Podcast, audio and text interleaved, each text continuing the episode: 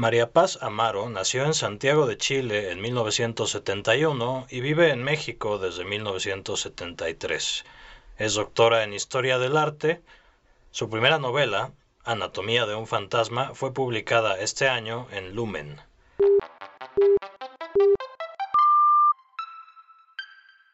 Esto es Primeras Letras, un podcast de letras libres.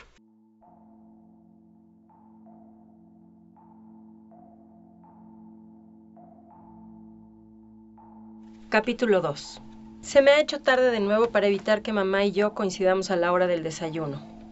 Por regla general, de cada cinco días hábiles a la semana, cuento con suerte casi todas las mañanas salvo por una. Mamá prefiere desayunar en la cama. Gaudencia ha llevado bandejas de ida y vuelta a su recámara por años. Esa vieja costumbre suya hace más fácil esconderse de ella al menos temprano, razón por la que suelo desayunar a solas o en compañía de Gaudencia si alguna tarea la mantiene ocupada en la cocina. Hace mucho que los que vivíamos aquí solíamos desayunar juntos y no por turnos, como cuando papá vivía con nosotros. Los niños desayunábamos entre semana con Gaudencia y Ramón, el chofer, pues cualquier jugarrete infantil que tuviera como final feliz la leche derramada sobre la superficie de la mesa, nuestros juegos de manos entre risas y rechinidos, o la desidia de Joaquín, mi hermano menor, frente a algún alimento, provocaban que el humor de mamá cambiara en segundos. Sin embargo, Recuerdo a papá llegar a la mesa de la cocina para depositar un beso en nuestras mejillas antes de irse al trabajo, a mamá darnos los buenos días y pasar revista sobre nosotros en algún momento previo a lavarnos los dientes, para luego emprender el camino al colegio en compañía de Ramón. Los fines de semana eran otra cosa. Si hacía buen clima, Gaudencia ponía la mesa afuera en la terraza, donde se apreciaban las altas mesetas cuesta abajo en las que había sido diseñado nuestro jardín.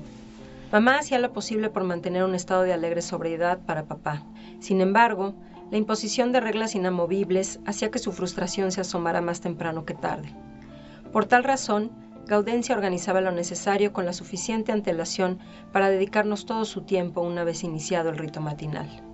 No se sentaba con nosotros, pero estaba al pendiente del menor gesto para ayudarnos a comer.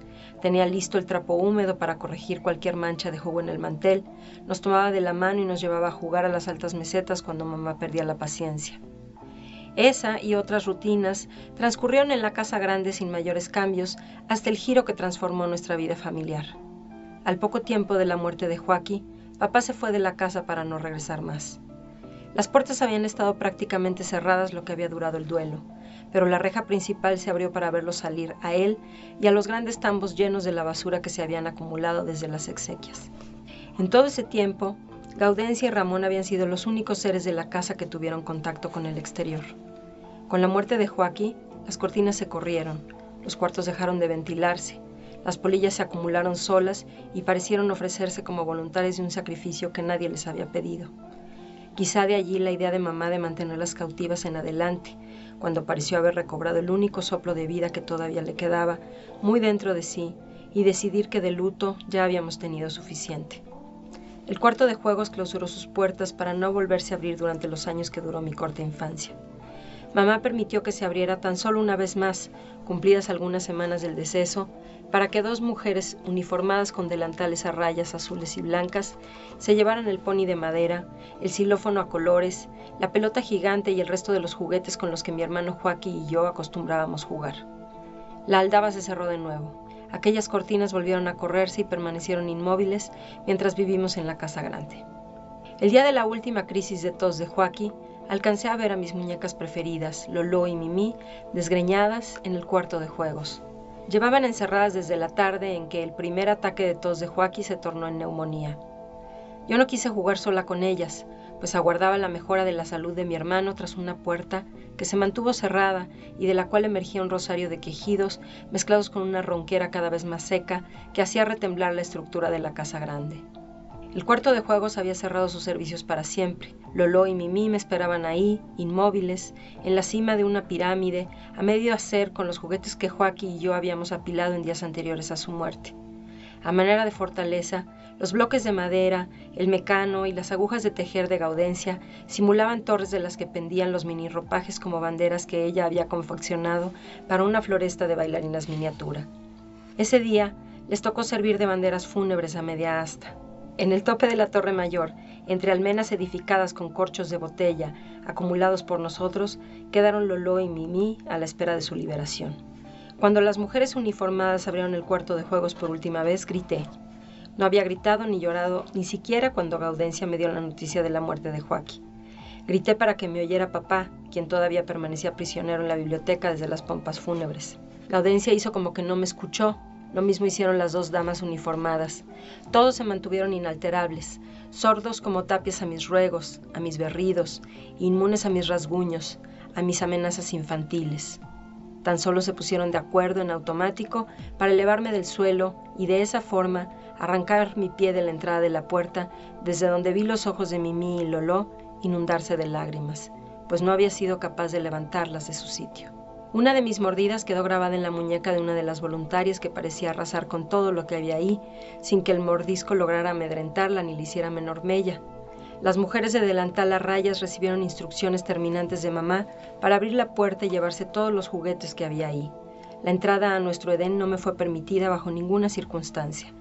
No pude salvar mis muñecas haberlas relevado de su encierro hubiera implicado el recuerdo incesante de aquellos años cada vez que mamá posara sus ojos sobre ellas, las hallara a la mitad de la alfombra, las encontrara abrazadas por mí a la hora del arrullo.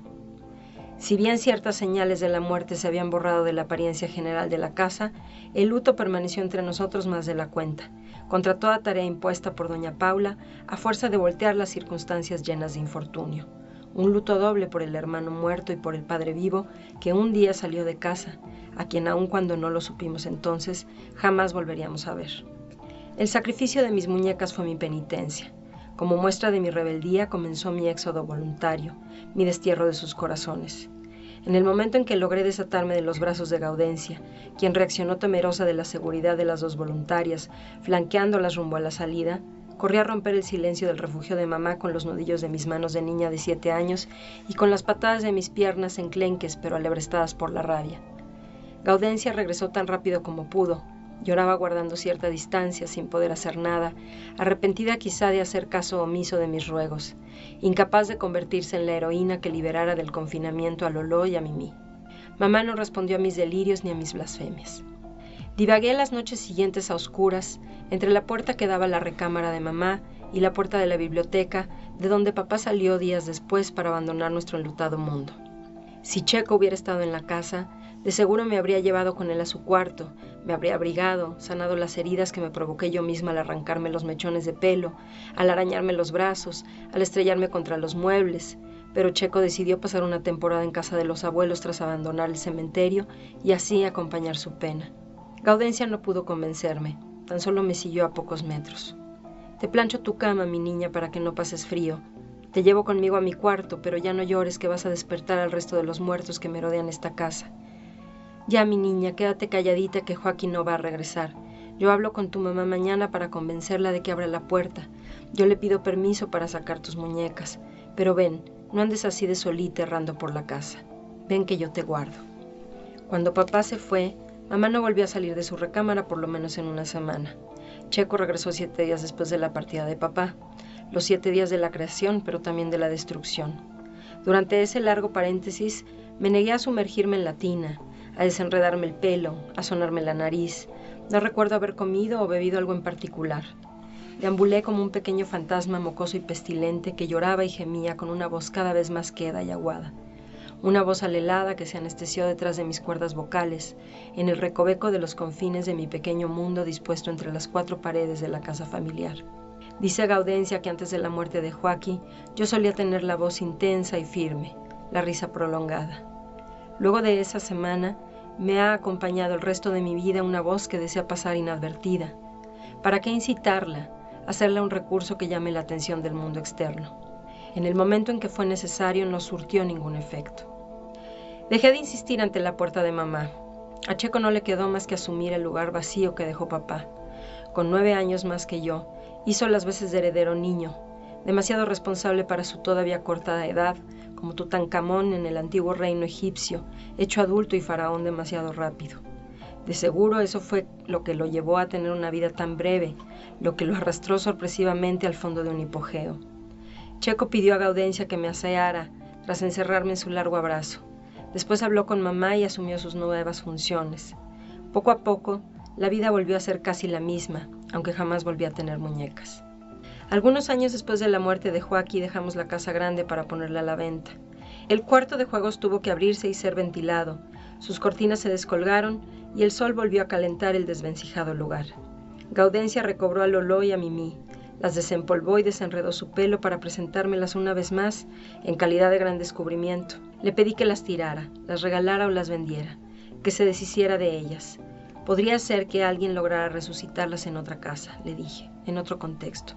Para mí, se fueron junto con Joaquín y papá.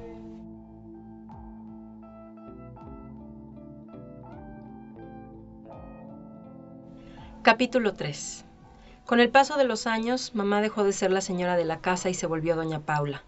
Hace algunos días que me detienen en los pasillos a la menor oportunidad. Se ha vuelto vieja. Su manía crónica está surcada por las arrugas de su cara y la carne floja que pende de sus brazos y caderas. Lo que hace 15 años se manifestaba como un carácter tenaz, ahora se confunde con un temperamento rasgado. Antaño poseía un cuerpo anguloso, heredado de mi abuela que parecía pulido por el espacio que lo circundaba, con pestañas que amanecían rectas como para rayos, pero que se estrenaban en la mesa del desayuno con badas hacia arriba, como dos bóvedas de crucería invertidas, bajo las que te contemplaba serena y a la vez inclemente. Hoy las pestañas son insuficientes. Puedo llegar a contarlas y no son más de una decena en cada párpado. Parecen cubiertas por un engrudo añejo. El resto se esconde debajo de las bolsas de piel que caen desde sus antes cinceladas cejas. Doña Paula deja de ser mamá en aquellos momentos en los que me busca. Me pide misericordia, me ruega con su mirada aletargada que olvide el pasado y que le sirva, al menos ahora, quizá demasiado tarde, de compañía. Justo hoy tocó ser el día único de cinco. La suerte no me acompañó. Fracasé en mi intento por evadirla, yo, que desperdicié minutos preciosos yendo y viniendo entre los pasillos, haciendo demasiado ruido quizás. A tres pasos estaba de acercarme a la salida por la puerta trasera de la cocina cuando se me aparece de la nada. Me sorprenden mis divagaciones alrededor de las alas de libélula, las telarañas plateadas y la vocación frustrada. ¿No vas a desayunar? La invitación me suena a regaño. Lo pienso mejor, una, dos, tres veces. Reviso su perfil que se dirige hacia donde estoy y rectifico que hoy no amaneció con buena cara. En esta casa, el insomnio fue rey por unas horas. Pareciera habernos tocado con su bar infausta a ella y a mí. Tampoco hemos visto a Gaudencia asomarse a la cocina, aun cuando el olor a café queda como rastro de su anónima presencia. Saco la cuenta de los días para concluir que Checo no durmió en casa anoche. Hago una pausa demasiado larga que ella aprovecha para servir el café que Gaudencia dejó listo. Toma su taza y camina sin dejar de mirarme. Segundos después, sus dedos repiquetean ansiosos alrededor de la taza de café mientras espera mis palabras, ahora sentada en el antecomedor. Lo sé, soy una tirana con ella. Me tardo un par de segundos más en elucubrar una respuesta a la medida de su impaciencia. Voy retrasada, mamá. Comeré cualquier cosa en el camino. Doña Paula se ha vuelto predecible. No quiero atormentarla y a la vez una sensación de satisfacción interna me impide evitarlo. Ante la falta de una respuesta más contundente, su cantaleta de historias del pasado, que hemos escuchado hasta el cansancio, arremete contra mí invadiendo la atmósfera del antecomedor. Todas ellas tienen que ver con su mundo idealizado, jamás vivido, más que en sus propias fantasías edificadas al paso del abandono. Dice recordar cosas que nunca fueron, los hechos de una infancia bondadosa difíciles de comprobar, la solidaridad familiar y la ternura entre ella y sus padres, los abuelos, entre ella y unos parientes que jamás nos visitan. Nadie comía solo, eso era tan improbable como que se acabaran las guerras. Pienso que si se llevaron tan bien como dice, la realidad misma contraviene su letanía Parece que el mundo mismo le huye. Me lo echa en cara ahora que han pasado lustros en que desde niños comimos en secciones separadas. Así nos lo recita a Checo y a mí cada vez que intentamos evitarla. Sin lugar a dudas de los dos, Checo es el que mejor la tolera. Su condescendencia no tiene límites. Conmigo es al revés. Yo crecí lejos de su regazo, rebelde y huraña hacia todo lo que fuera su sinónimo. Mi nimia paciencia la grieta en cuestión de segundos. Amanecimos nostálgicas, me digo para mis adentros. La interrumpo. No desayunaré contigo, pero haré mi mejor esfuerzo para alcanzarte en la cena. Demasiado tarde. Mamá no escucha ni por asomo. Continúa con los datos que podríamos declamar de memoria, de la solidaridad ancestral mitificada por ella misma, pasa, sin más, a descubrir su propia vida pasada y presente, gobernada por la injusticia bíblica, la maldición pergeñada sobre todos nosotros hacia ella desde el principio de los tiempos, el designio inmortal de su dolor. El chantaje con el que nos persigue se ha vuelto hasta físico. De su cuerpo brota una purulencia invisible que desea se contagie en nosotros a través del aire que respiramos. Hace tiempo que finge caerse de las escaleras, desmayarse a la mitad de su alcoba. Sus esperanzas insatisfechas crecen como plaga. Una simple gripe la transforma en neumonía, un dolor de cabeza en tumores, una aflicción del estómago en cáncer. Permanece esa indiferencia con la que me mantenía a una distancia saludable de ella cuando yo era niña. Me quedé prácticamente sin madre y sin padre al mismo tiempo, de no ser por gaudencia, pero es ella ahora la que reclama que la trate como una párvula indefensa. En lo que el área continúa, yo me distraigo entre las repisas de la cocina, acomodo tazas y platos mientras finjo demencia. En este singular estado que mamá provoca en mí cuando se pone así, no tengo la suerte de encontrar formas insólitas en las esquinas que me sirvan de futura inspiración. Solo polvo, grietas en la cubierta de fórmica que aparenten ser telarañas de mentes. Supongo que en el fondo lo que espero es un milagro. Lo vengo esperando, ya se ha alojado en mi inconsciente desde que tengo memoria. Desconozco si el milagro equivalga a nuestra desintegración instantánea, pues hace mucho que dejé de pensar en la posibilidad de tejer nuevos lazos, encontrar gustos afines, cosas en común entre ella y yo. Ni su cuerpo, ni el de mi abuela, pasaron a ser la herencia de la única mujer en la tercera generación. Yo, su hija y su nieta. En una frase, no me reconozco en ella. Se hace cada vez más tarde, no encuentro la salida, no tengo más tazas ni platos que acomodar.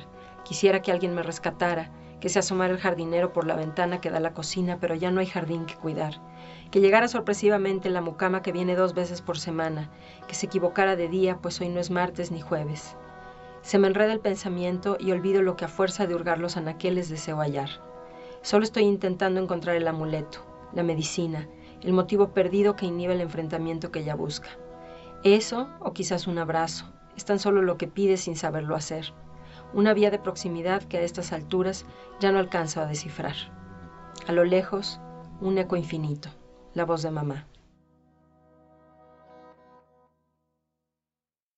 Pues muchas gracias, María Paz Amaro, por esta lectura. Gracias. Son dos pedazos de libro que exponen de alguna manera el panorama general de la historia, ¿no?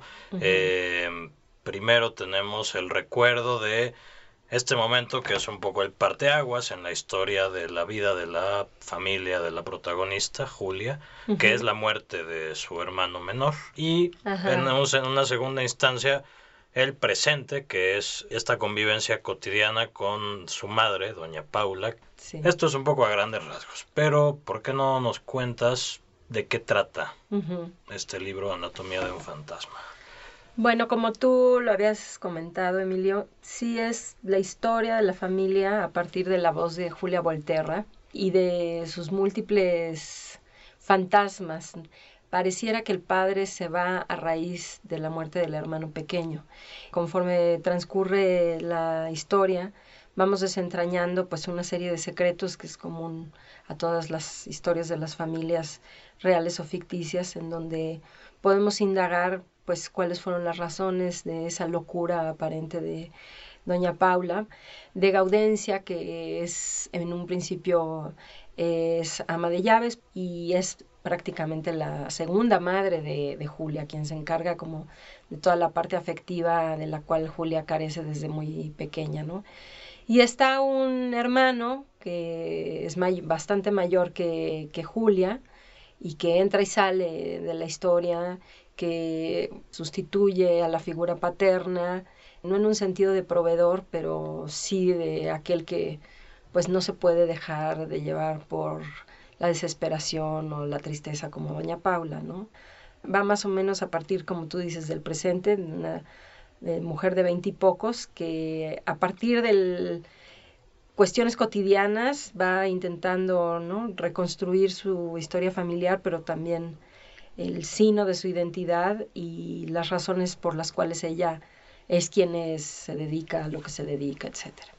La memoria está un poco en el centro de todo, ¿no? Pues la memoria y la nostalgia Sí, y también, pues como Julia dibuja, a eso, es, a eso se dedica. Eh, uno de los constantes ejercicios que hace es intentar recordar la imagen del padre que se le va disluciendo, ¿no? O sea, es una cosa como edulcorada que ella intenta recobrar a partir, pues, de fotos amarillas, de recuerdos que pues cada vez se van haciendo menos nítidos, pero que también pues a fuerza de el fuerte carácter de la madre hace que pues no, que, que, que de pronto sea un, un personaje pues prácticamente sin rostro, ¿no? Por eso es que en realidad se llama Anatomía de un fantasma, pero no es solamente el fantasma del padre, es, es, incluso pues, el, fantasma que a ella acecha como, pues, quién soy, ¿no? ¿Qué me depara la existencia presente, futura y intentar encontrar esto pues en el pasado, ¿no? El personaje de la madre creo que es, es un personaje terrible, es un personaje que es incapaz de ofrecerle pues a Julia o a nadie más ese amor materno, ¿no? Un poco es también ante ese vacío que Julia intenta como rehacer esta serie de vínculos a través de eso, ¿no? A través del recuerdo, a través de... La idealización, sueños, ¿no? Sí.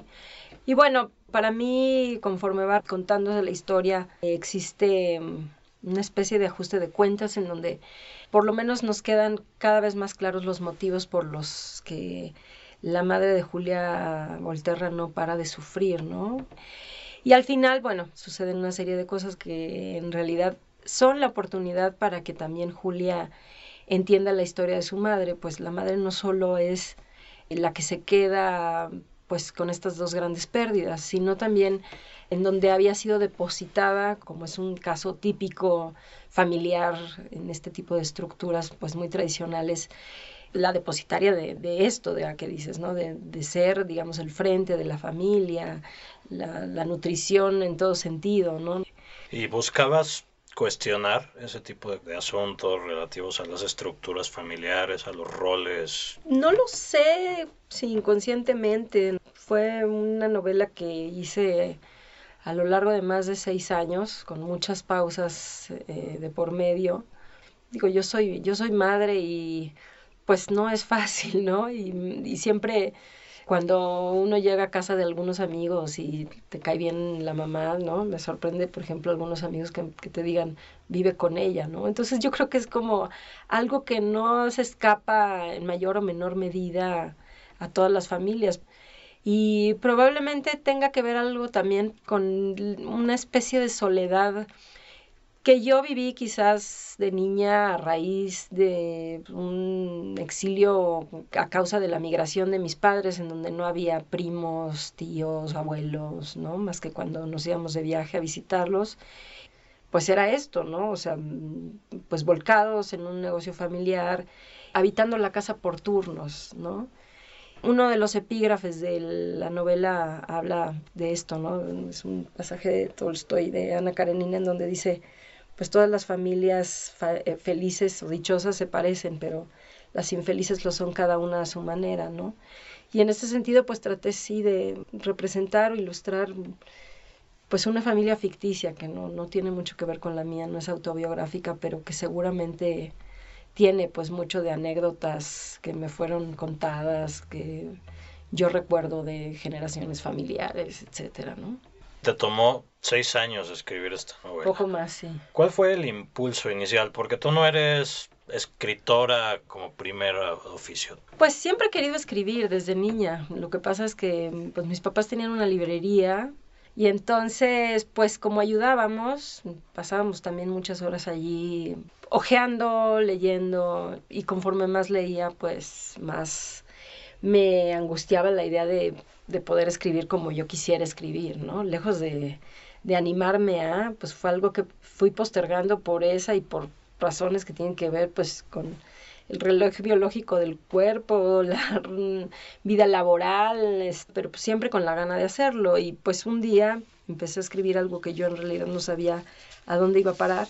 Y mi marido, que también escribe, pues se lo di a leer y me dijo, pues aquí veo el inicio de algo, ¿no? Y entonces yo creo que ahí me envalentoné y seguí, pero seguí con muchas pausas. Y luego pues fue tener un primer boceto y reescribirlo y, ¿no? O sea, por eso es que fueron seis años de una novela para una escritora, pues sí, tardía si la comparas con gente que empieza desde el inicio de su vida adulta haciendo novelas, ¿no? O literatura de ficción. ¿Cómo crees que fue creciendo? O sea, ¿se parece pues la novela final a la novela que empezaste? Al inicio hice algo que era mucho más lineal, pero había un problema con que se confundían las voces, no se entendía realmente si de pronto hablaba una niña, si de pronto hablaba una mujer ya grande. Entonces, lo que hice al reescribirla fue intentar hacer esto que ya aparece, ¿no? Y que es una mujer que habla desde el presente yéndose hacia atrás, ¿no? Después yo la entregué a Lumen a mediados del año pasado y mm, Fernanda, mi editora, me dijo que le gustaba, pero que había algo de minimalismo en ella, que le interesaba como que hiciera crecer más a ciertos personajes, la llenara de anécdotas, ¿no? Completara como ciertos vacíos, ¿no? En donde ella sentía que había chance como de, de contar más, ¿no? Y a partir de ese segundo, tercero, cuarto ejercicio, pues sí, la, la novela creció bastante más. ¿Crees que hay algo de entrecruzamiento, digamos, entre tu formación académica como historiadora y el hecho de abordar una novela desde este punto de vista en el cual importa tanto la historia. Pues soy historiadora del arte y creo que sí, sobre todo por como que la manera en cómo está descrita la vida de Julia es a partir de viñetas que de pronto son más ilustrativas que literarias, por el eh, dejo de escribirlo en colores, en matices, en atmósferas, porque recurre constantemente a la cita de ciertas obras que a mí me parecieron importantes. Son cosas que yo no hubiera podido describir de no ser porque estudié eso, ¿no? Y bueno, y está también otra fijación pues que es muy literaria, ¿no? Si son varias las menciones a obras y... ¿Cuáles son esas obsesiones literarias y cómo están presentes en esta novela? Las cosas que cito, los, los, pasajes a los que recurro, sí fueron leídos mientras estaba escribiendo el libro, ¿no? O sea, está una soledad demasiado ruinosa de Bohumil. Y pues estaba yo tan encandilada con ese libro que necesité vehementemente, no sé si hacerle una especie de homenaje o no, pero como que vino al caso, ¿no? Y al, como inicia, que es con un pasaje de un escritor japonés de fines del siglo XIX, principios del XX, que es Akutagawa, pues también fue algo que encontré, que descubrí mientras hacía una residencia en Banff, en una selección de textos eh, a propósito de Japón en Granta.